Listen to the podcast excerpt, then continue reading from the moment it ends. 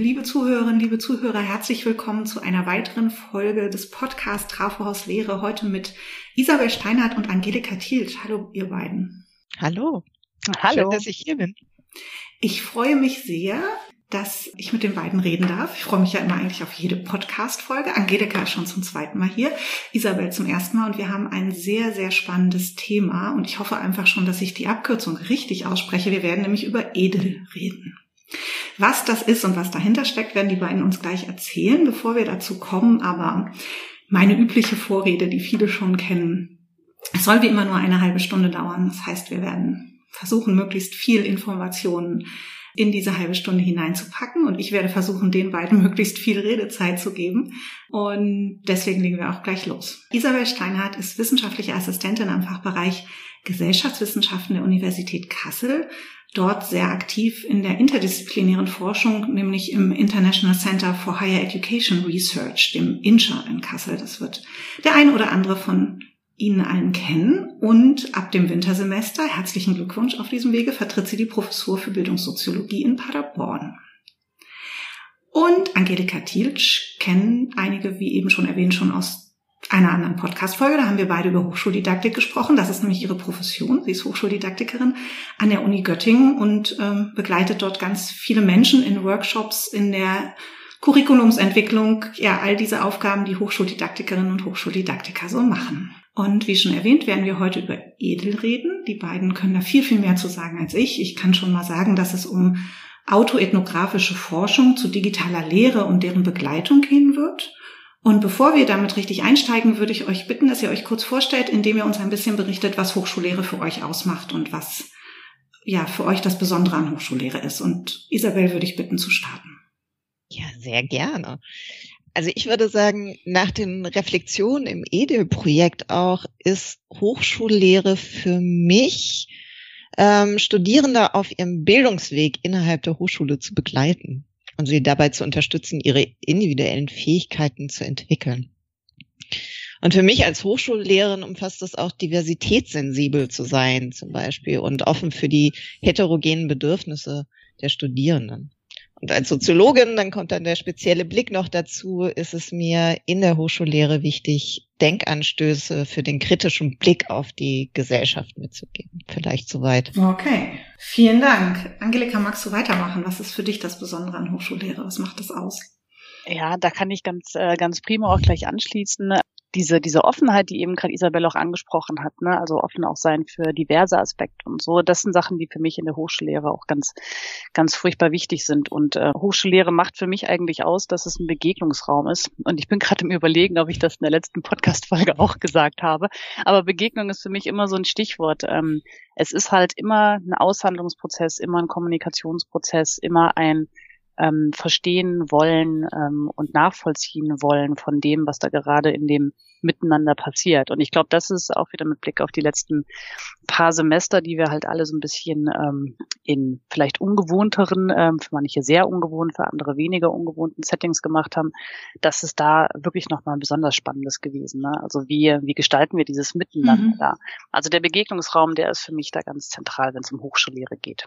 Okay. Und jetzt reden wir über einen ich, ich würde jetzt mal den Faden aufnehmen, nehmen, Isabel, über einen Begegnungsraum für Hochschullehrende und den Third Space, weil ich sagen würde, das Projekt, was du ins Leben gerufen hast, Edel, ist auch ein bisschen ein Begegnungsraum.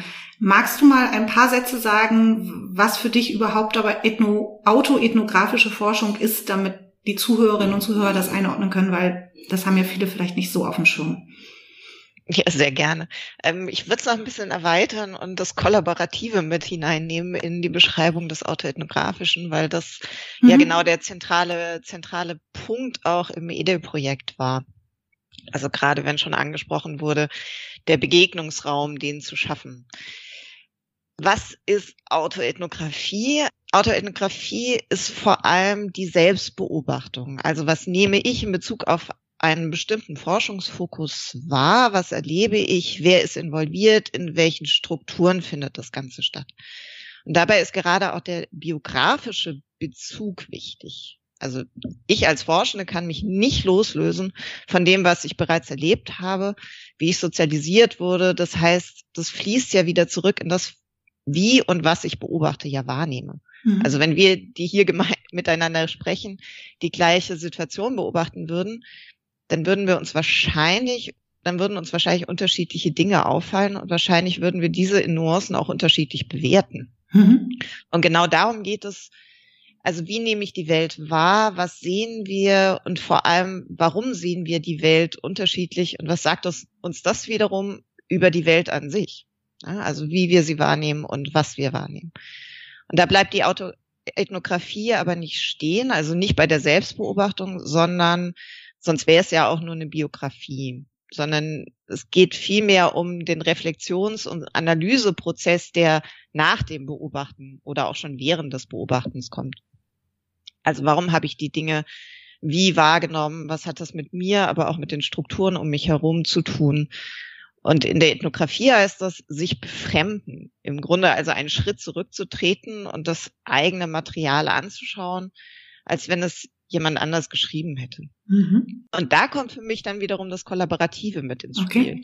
Weil in Edel haben wir die Reflexion und die Analyse in Gruppen gemacht, ja, und ähm, das Hinterfragen was das Hinterfragen des Materials reichhaltiger macht und auch erleichtert hat. Und in unseren autoethnografischen, Autogra kollaborativen Autoethnografien, um das noch etwas konkreter zu machen, ging es im ersten Projektabschnitt darum, den Prozess der abrupten Umstellung auf Online-Lehre im Sommersemester 2020 selbstbeobachtend zu begleiten und zu hinterfragen. Was, was da eigentlich passiert in diesem Umstellungsprozess mit der Online-Lehre und was das auch mit uns macht und in welchen Strukturen wir da eigentlich eingebettet sind. Magst du uns noch zwei, drei Sätze sagen, wer wir sozusagen ist? Also ich weiß, es war deine Idee und eine Mitstreiterin ist ja dabei, Angelika, aber vielleicht noch zwei, drei Sätze, was für, wie du auch zu den Personen gekommen bist, die dabei waren oder die Personen zu dir. Das ist eine schöne Geschichte. Ähm, ich habe im Sommersemester 2020 ein Seminar konzipiert gehabt, das tatsächlich mit der Autoethnographie gearbeitet hat und in der Konzeption dann auf Online-Lehre und wie ich das Ganze gestalte, ähm, habe ich da auf Twitter berichtet drüber, um auch Anregungen zu bekommen. Und gleichzeitig habe ich mir gedacht, okay, wenn ich jetzt mit den Studierenden schon autoethnografisch forsche, müssten wir uns dann nicht eigentlich auch selber autoethnografisch mhm. beforschen. Und habe einen Tweet abgesetzt, ob da irgendjemand Lust zu hätte. Und die Resonanz, die ich da erhalten habe, die hat mich selber extrem überrascht, weil sofort äh, sechs, sieben Leute mit im Boot waren zu sagen, oh, ich habe Lust, äh, lass uns doch mal treffen. Und dann haben wir sofort angefangen, über Tools zu diskutieren, was ja sehr bezeichnend ist, auch für genau diese Phase. Ja, wir haben alle über Tools geredet und was machen wir jetzt und wie setzen wir es technisch um.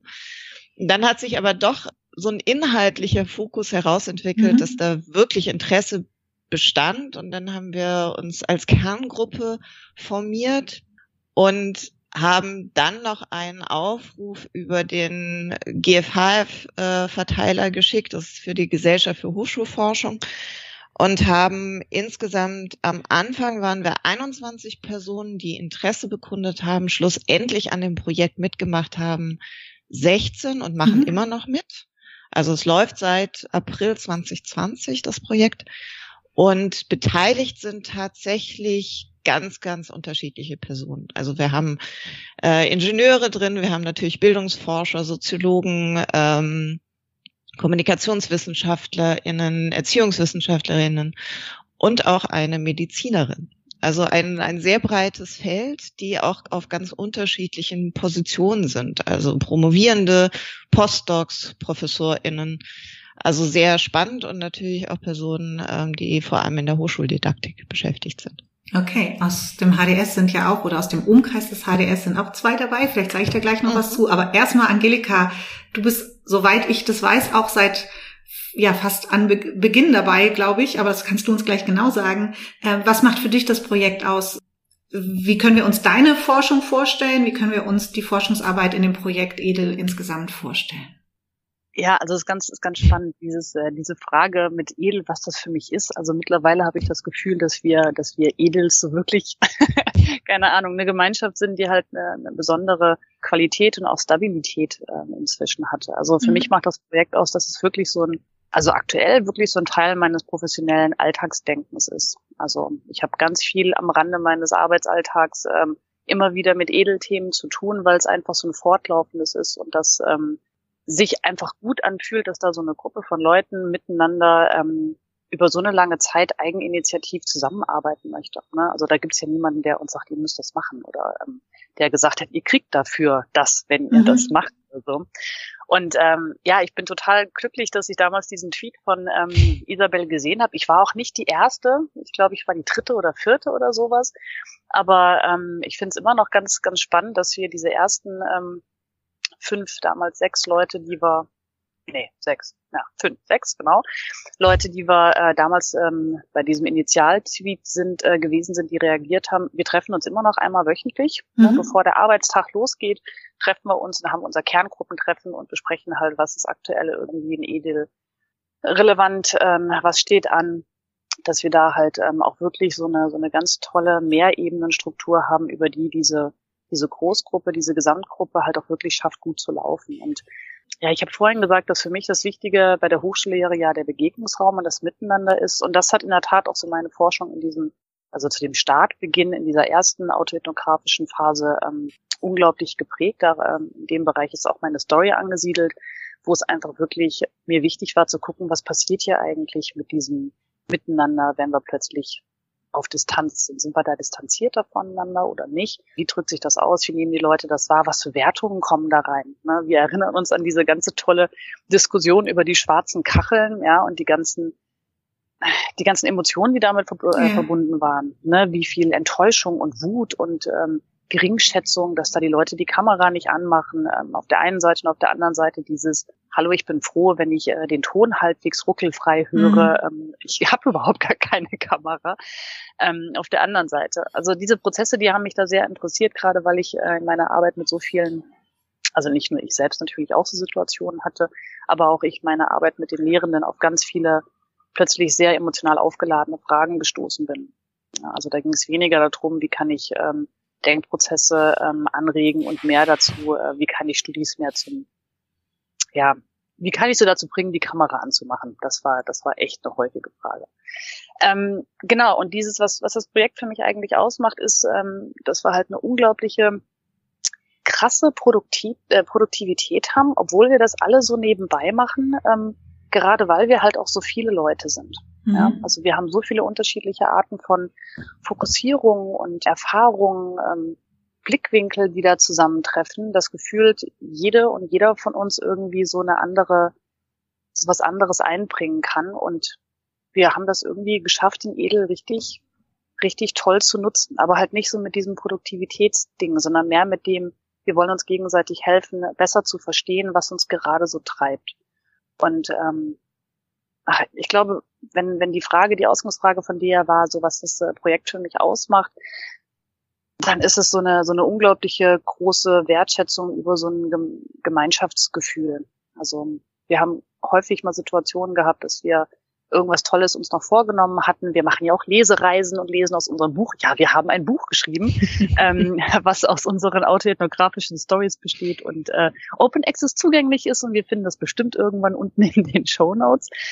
Aber von allem, was wir irgendwie machen, war, war eigentlich unser, unser Handeln und ähm, Isabel, da hast du sicherlich auch noch ein paar Punkte zu, so davon geprägt, dass wir nett miteinander sind. Ja, wenn irgendjemand mal eine um Gottes Willen Frist nicht gehalten hat, dann hatte das Gründe. Ja, da war da, also wir standen immer als Gruppe an erster Stelle und nicht die Fristen, die man angedacht hat, damit der Prozess gut läuft, sondern es war halt immer dieses, wir wollen gemeinsam den nächsten Schritt gehen und wenn von dem wir da irgendjemand gerade mehr oder weniger reingeben kann, dann ist das, dann ist das okay. Und das meine ich mit Wertschätzung und ähm, Gemeinschaftsgefühl. Also das, das Wir hat eine besondere Qualität und da, ach, da kriege ich gerade Gänsehaut. Ich mag's, ich mag's gerne. Ich bin gerne edel. Okay, äh, ich finde es ganz äh, interessant, dass du gerade gesagt hast, dass ähm, es nicht so sehr um die Produktivität ging und ich nehme euch als eine sehr aktive und äh, sehr produzierende Gruppe wahr. Also ja. du hast es gerade selber schon angesprochen. Ihr habt innerhalb des Jahres eine Publikation abgeliefert, in Anführungszeichen. Also sie ist da, es ist, sind publizierte Texte. Ihr habt es ja eben damit auch nochmal einem viel größeren Kreis zugänglich gemacht, was wie ihr geforscht habt und, und was ihr erforscht habt. Und äh, die Lesereise hast du auch schon erwähnt. Also äh, vielen Dank, da hast du gerade mir was abgenommen, das noch irgendwo unterzubringen.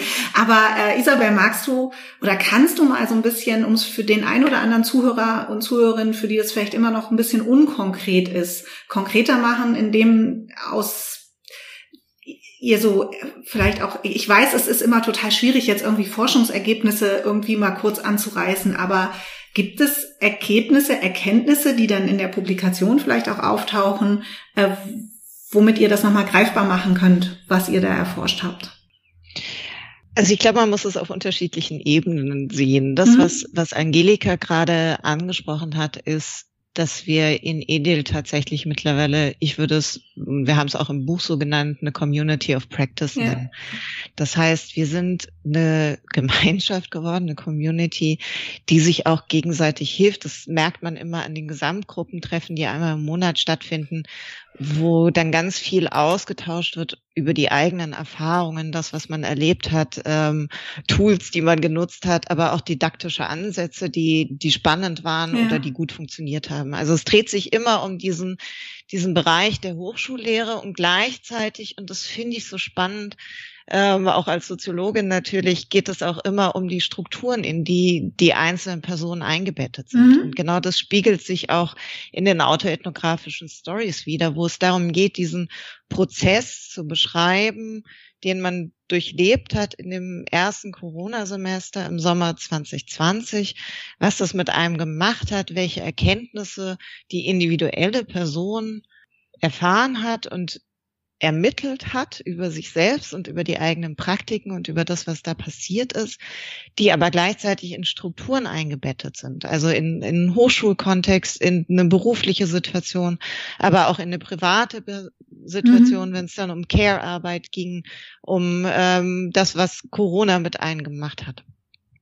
Und ich glaube, das ist eine der, der zentralen Erkenntnisse, dass wir vielleicht auch in Hochschulen wieder stärker die Personen als solche wahrnehmen. Und Hochschullehrende, finde ich, werden oft auch von Studierenden so wahrgenommen, naja, die funktionieren, die, die halten ihre Lehre und dann, dann gehe ich wieder aus dem Seminarraum raus und ähm, ja, habe das Wissen mitgenommen, aber diese Interaktion, die ja immer auch mit Strukturen zu tun hat, mit der eigenen Biografie, mit den eigenen Situationen, das kommt, finde ich, oftmals zu kurz. Und das ist das, was wir in diesen autoethnografischen Stories auch so zeigen wollten. Ja. ja, also, dass der Personen mit ihren eigenen Wahrnehmungen, mit ihren eigenen Erfahrungen im Mittelpunkt stehen, die vielleicht Anregungen und Reflexions- und Projektionsfläche sind für alle anderen. Und insofern ist es so schwierig, Kernergebnisse rauszuziehen über das, was, ähm, was wir da gemacht haben, denn es sind so individuelle Stories, dass es sehr, sehr schwierig ist, da so fünf Kernergebnisse zu nennen. Du hast ja aber ganz, also für mich jetzt schon, und ich hoffe, es ist für die Zuhörerinnen und Zuhörer genauso, Themen angerissen, die es noch mal ein bisschen greifbarer machen. Ich habe tatsächlich zwei Rückfragen. Mhm. An, an dich, Isabel, oder auch gern an Angelika. A, fände ich es total spannend, das werden wir wahrscheinlich heute gar nicht mehr schaffen, denn gut zwei Drittel unserer Zeit sind schon um, äh, oh zu diskutieren, was der Unterschied äh, zwischen Professional Learning Communities und Communities of Practice ist, weil ich äh, meine nächste Frage, die mir auf der Zunge lag, war, begreift ihr euch selber als Professional Learning Community? Du hast euch gerade als Community of Practice bezeichnet. Mhm. Fände ich total spannend, da irgendwann mal drüber zu diskutieren, aber ich glaube, es geht auf jeden Fall in die gleiche Richtung und diese Community Idee finde ich total spannend, wie die gewachsen ist. Und was ich ja sehr spannend finde, auch an eurem Projekt, ist, dass sie ja über Hochschulen hinweg, Hochschultypen hinweg, Fakultäten hinweg, das hast du ja auch schon aufgezählt, äh, gewachsen ist, auch über verschiedene ich fasse es mal zusammen, Statusgruppen, auch wenn es ja, ja, gar nicht nur um wissenschaftlicher Mitarbeiter, Postdoc, Doktorand, Professorin, Professor, äh, Doktorandin geht, sondern eventuell auch über Dauer beschäftigt, befristet beschäftigt etc. Also äh, diese Mischung auch ähm, zu haben und in dieser Mischung so produktiv zu arbeiten, wie ihr das getan habt, finde ich, ist super spannend. Die Frage, die ich euch beiden gerne unbedingt aber noch stellen möchte, ist die nach, ähm, du hast angesprochen, dass äh, viel Forschungsergebnisse, fasse ich es jetzt mal zusammen, auch Hinweise darauf geben, dass diese Strukturen, in denen wir arbeiten, unheimlich wichtig ist für das eigene Auto, autoethnografische Wahrnehmen, Berichten, Forschen, Erleben, äh, welches Verb man da jetzt auch immer noch hinhängen könnte in meiner Aufzählung. Habt ihr den Eindruck, oder ist eure Vermutung oder Hypothese, dass sich die nächsten Jahre in diesen Strukturen Hochschule auch gerade durch diese Pandemiesemester noch mal was ändern wird? Oder ist da schon eine, ein großer Change im Laufen? Boah, spannende Frage. Also das allererste, was mir dazu, was mir dazu einfällt äh, und was auch so ein bisschen unser unser Arbeiten in Edel ausmacht, ist, dass wir ähm, gerade erstmal dabei sind, durch das Gemeinsame, also dass wir halt äh, uns gegenseitig unterstützen, mögliche Leerstellen im Verständnis aufzudecken, dass wir ähm, versuchen wollen, für uns selbst besser greifbar zu machen, welche Arten von Strukturen äh, uns denn eigentlich in unserem Handeln beeinflussen. Ja, weil das mhm. sind ja Sachen, die sind ja manchmal so implizit, dass wir sie gar nicht auf dem Schirm haben. Und da sind natürlich die verschiedenen äh, disziplinären Perspektiven, die wir mitbringen, auch äh, echt spannend, weil wir sind natürlich nicht alle aus der Soziologie, wir sind ja. nicht alle aus der Ethnologie, wir sind nicht alle aus dem Bereich, die halt sich, äh, sich eher mit diesen Themen beschäftigen. Und da ist es wirklich ein sehr interessantes gewesen, gemeinsam immer wieder sich zu hinterfragen, so, okay, was hand, also was leitet dich denn da eigentlich? Mit welcher Art von akademischer oder äh, biografischer Sozialisation ähm, bist du denn da irgendwie, also was hat denn darauf einen Einfluss gehabt, dass das jetzt für dich wichtig ist und in was für Strukturen bist du gerade in deinem Handeln drin, die dir ein Handeln ermöglichen oder erschweren oder gar nicht erst zulassen. Mhm. Das heißt, wenn du fragst, ähm, ob die Strukturen sich wandeln, ich könnte da noch gar nicht so eine wirkliche richtige Hypothese äh, geben, ähm, mehr als dass mein Eindruck ist, dass die Strukturen wirklich äußerst schwer, ne? So ganze ganze Thema Dis Diskurse, wie schnell mhm. wandeln sich Diskurse oder nicht. Ähm, dass es aber wichtig ist, um überhaupt so ein Wandeln voranzubringen, ähm, dass wir uns dessen gewahr werden, mhm. was uns denn leitet und ja beeinflusst, möglicherweise behindert äh, in dem, wie wir halt handeln. Und das ist in der Hochschullehre wirklich ein sehr, sehr komplexes Feld, weil es eben so stark individuell, institutionell, disziplinär und noch zehn andere Ebenen ähm, geprägt ist. Ja. Isabel, was sagst du? Also ich glaube, es, es muss auf, also wenn Wandel stattfinden soll, dann muss er natürlich auf zwei Ebenen stattfinden. Das eine ist, äh, dass der Möglichkeitsraum überhaupt geschaffen wird für mhm. Wandel, also dass die politischen, aber auch vor allem also politische Anregungen kommen, aber auch vor allem Hochschulen bereit sind, da einen Wandel zu vollziehen. Also Dauerstellen zu schaffen, ist ja irgendwie so das Dauerthema gerade. Mhm. Auf der anderen Seite ist es aber auch so, dass Wandel ja nur stattfindet, wenn sich die individuellen Praktiken der Personen ändern. Ja. Und das ist das, was, was Angelika schon angesprochen hat. Dafür muss, muss aber reflektiert werden, was denn die eigenen Praktiken eigentlich sind. Und ich glaube, da sind wir in der Hochschullehre noch nicht so weit insgesamt. Also weil, weil Lehre ja im Hochschulsystem als solche wesentlich weniger Reputation, dementsprechend auch weniger nicht ernst genommen, aber doch zumindest in einer Berufsbiografie und in einer Karriereplanung weniger Platz hat als die Forschung. Und ich glaube, solange sich diese Struktur nicht ändert, ist Hochschullehre immer eher das zweite Rad als das erste. Okay, jetzt freue ich mich dann natürlich darauf, wenn äh, Edel äh, Goes International startet, weil das würde ja nochmal eine ganz andere Ebene reinbringen, äh, wie eben Forschung und Lehre in anderen Ländern ähm, gewichtet wird oder wenn man da jetzt noch andere Kolleginnen und Kollegen aus anderen Hochschulsystemen in anderen europäischen oder auch international eben in anderen Ländern mit mit reinnehmen würde. Ich glaube, das ist spannend. Ich finde allerdings auch, das, was wir ja in der Hochschuldidaktik seit einigen Jahren viel stärker thematisieren und auch wahrnehmen, der gesamte Bereich von Scholarship of Teaching and Learning, der stattfindet, trägt ja auch dazu bei, ne? also die eigene Lehre mit einem forschenden Auge sich anzuschauen und zu erforschen und damit dann auch wieder Rückschlüsse auf die Lehrpraxis, aber auch auf die Forschungspraxis äh, zu ziehen, äh, greift da ja auch rein. Also ich sehe da schon so ein gewisses Veränderungs Movement, würde ich es jetzt mal nennen, es mit Sicherheit noch klein ist, aber was schon sehr bedeutungsvoll und immer bedeutungsvoller wird, ist aber meine vorsichtige Beobachtung dazu. Ach doch, da wäre ich aber, da wäre ich aber ganz Richtung. bei dir. Ja, genau. also, Also weil die diese Praktik zu sagen, Ja. ich beforsche jetzt eine Lehre, ist ja eine Praktik, die Forschende kennen. Ja. Ja. Und dementsprechend ist es natürlich eine Möglichkeit, Lehre da auch in einen anderen Kontext zu stellen. Genau. Ich hoffe sehr, und das ist so ein bisschen meine Befürchtung, ich hoffe sehr, dass, dass das nicht nur so ein Vehikel ist, sondern dass Mhm. das tatsächlich auch etwas mit der Lehre macht. Ich habe einfach Angst, dass Lehre ein bisschen an Forschung angeglichen wird. ja. Ne? Also wir sehen das durch die projektförmige Ausschreibung wettbewerblichen Prinzipien, die nun auch an Lehre herangetragen Mhm. werden. Und davor habe ich so ein bisschen Angst, weil das natürlich diese, diese Besonderheit von Lehre etwas schmälert. Okay. Ich glaube, direkt deswegen sind diese, diese ähm, sehr reflexionsbezogenen Ansätze, wie jetzt das autoethnographische, ähm, was wir halt angelegt haben, so unglaublich wichtig, ne? Weil Scholarship of Teaching and Learning, ich bin da ganz bei dir, Claudia, das ist so ein, so ein wichtiger, so ein wichtiger Türöffner für viele, alleine halt so was die Wertigkeit von Lehre anbelangt. Ähm, allerdings ähm, sollte es halt gucken, dass es nicht äh, in diese Richtung geht, äh, messbar machen, ob jetzt eine Methode funktioniert hat Mhm. oder Evaluationsergebnisse. Also alles, was irgendwie so dieses quantifizierbare, ich lege jetzt eine, eine Messlatte auf eine Reaktion von Studierenden oder auf eine Handlung ähm, von Lehrenden oder so. Ja. Und das ist genau das, was halt dieser reflexionsbezogene Ansatz, ähm, wie jetzt die Autoethnographie halt versucht zu verhindern. ja. Also was heißt versucht zu verhindern? Ne? Das macht sie halt gerade nicht, sondern wir wollen nicht gucken, wie stark hat was gewirkt, sondern was macht das Ganze? Ne? Was Mhm. ist da passiert? Wieso ist das passiert? Und ich glaube, dieses Innehalten, ähm, wir wissen, wie wichtig das für alle Arten von Forschungsprozessen sind und für die Wissenschaft insgesamt.